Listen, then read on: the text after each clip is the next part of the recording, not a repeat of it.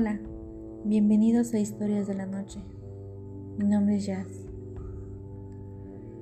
El día de hoy les tenemos una leyenda que se originó en el municipio de Mérida, Yucatán. Esta se llama La leyenda de la pasajera fantasma.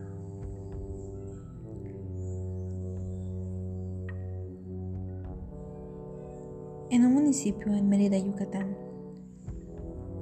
Es un lugar lleno de historias y casos paranormales.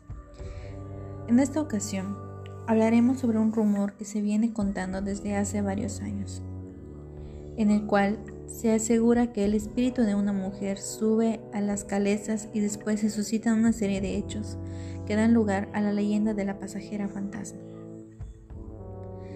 Se cuenta que en la terminal de autobuses, ubicada a espaldas del Palacio Municipal, una chica, llevando como equipaje una caja, unas flores, solicita los servicios de una caleza. Luego pide ser llevada a la colonia Rosario. Durante el tramo no mayor a 15 minutos, se muestra muy conversadora. Al llegar a la dirección indicada, paga con un billete de 200. Debido a que el viaje solo cuesta 20 pesos, en ocasiones los conductores no completan la cantidad a devolver, así que ella les pide conservar el dinero, con la condición de volver al día siguiente para transportarla y traer su cambio. Al día siguiente, cuando van a buscarla, los recibe un hombre, asegurando que ahí no vive muchacha alguna. En la plática descubren que la descripción física de la pasajera corresponde exactamente con la de una chica que se colgó en un árbol cercano tres años atrás, debido a que no pudo soportar la trágica muerte de su hermano en un accidente. Incrédulos a tal afirmación, los prestadores del servicio sacan el billete como prueba de lo ocurrido, pero ese no es más que una simple hoja. En ocasiones, Después de pagar los servicios de la caleza con el billete de 200, ese se convierte en un hueso. Pero a final de cuentas, en ambos casos, los cocheros caen enfermos, después de darse cuenta que llevaron una pasajera fantasma en su caleza. Las apariciones del espíritu de esta mujer son más comunes en 31 de octubre y durante el aniversario de su muerte ha sido visto tanto por calecereros como policías, por lo que han llegado a afirmar que la razón de su penar corresponde al arrepentimiento de lo que ella hizo y que hasta el día de hoy le impide encontrar la paz.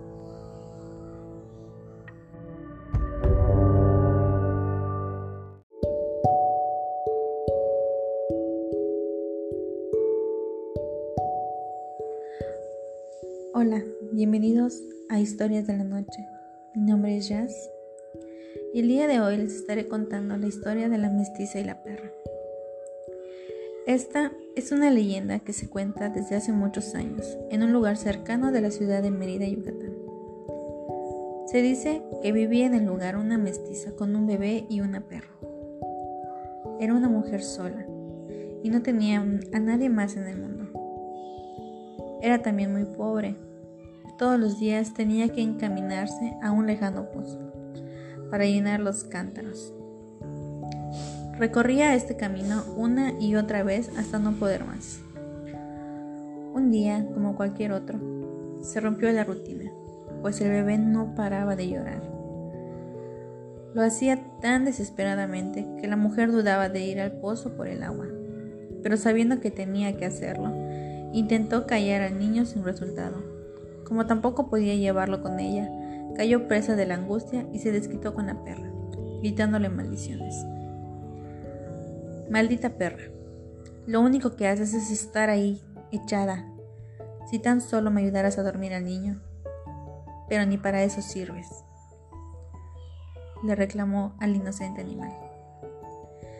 Después del mal rato, la mujer salió enojada de la casa rumbo al pozo. Cuando venía de regreso, a lo lejos empezó a escuchar una hermosa voz.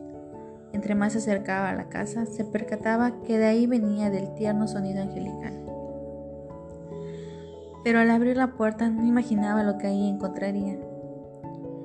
La perra estaba parada en dos patas, meciendo al bebé que descansaba en la hamaca. Lo arrullaba para que no llorara, mientras le cantaba una dulce canción con aquella melodiosa voz. La impresión de la mestiza fue tal que los cántaros cayeron de sus manos. El susto no abandonaba su cuerpo, haciéndola temblar y al mismo tiempo quedarse inmóvil en la puerta.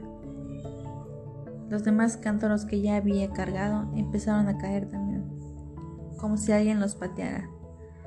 Sorprendentemente, salía de ellos una cantidad de agua tan abundante que ni el mismo pozo había visto brotar con tanta intensidad. El lugar se inundó, convirtiéndose en un ojo de agua, donde cualquiera que entre muere ahogado en circunstancias sospechosas. Y dicen los que han estado suficientemente cerca que se ve en el fondo del agua clara a la mestiza, el niño y a la perra.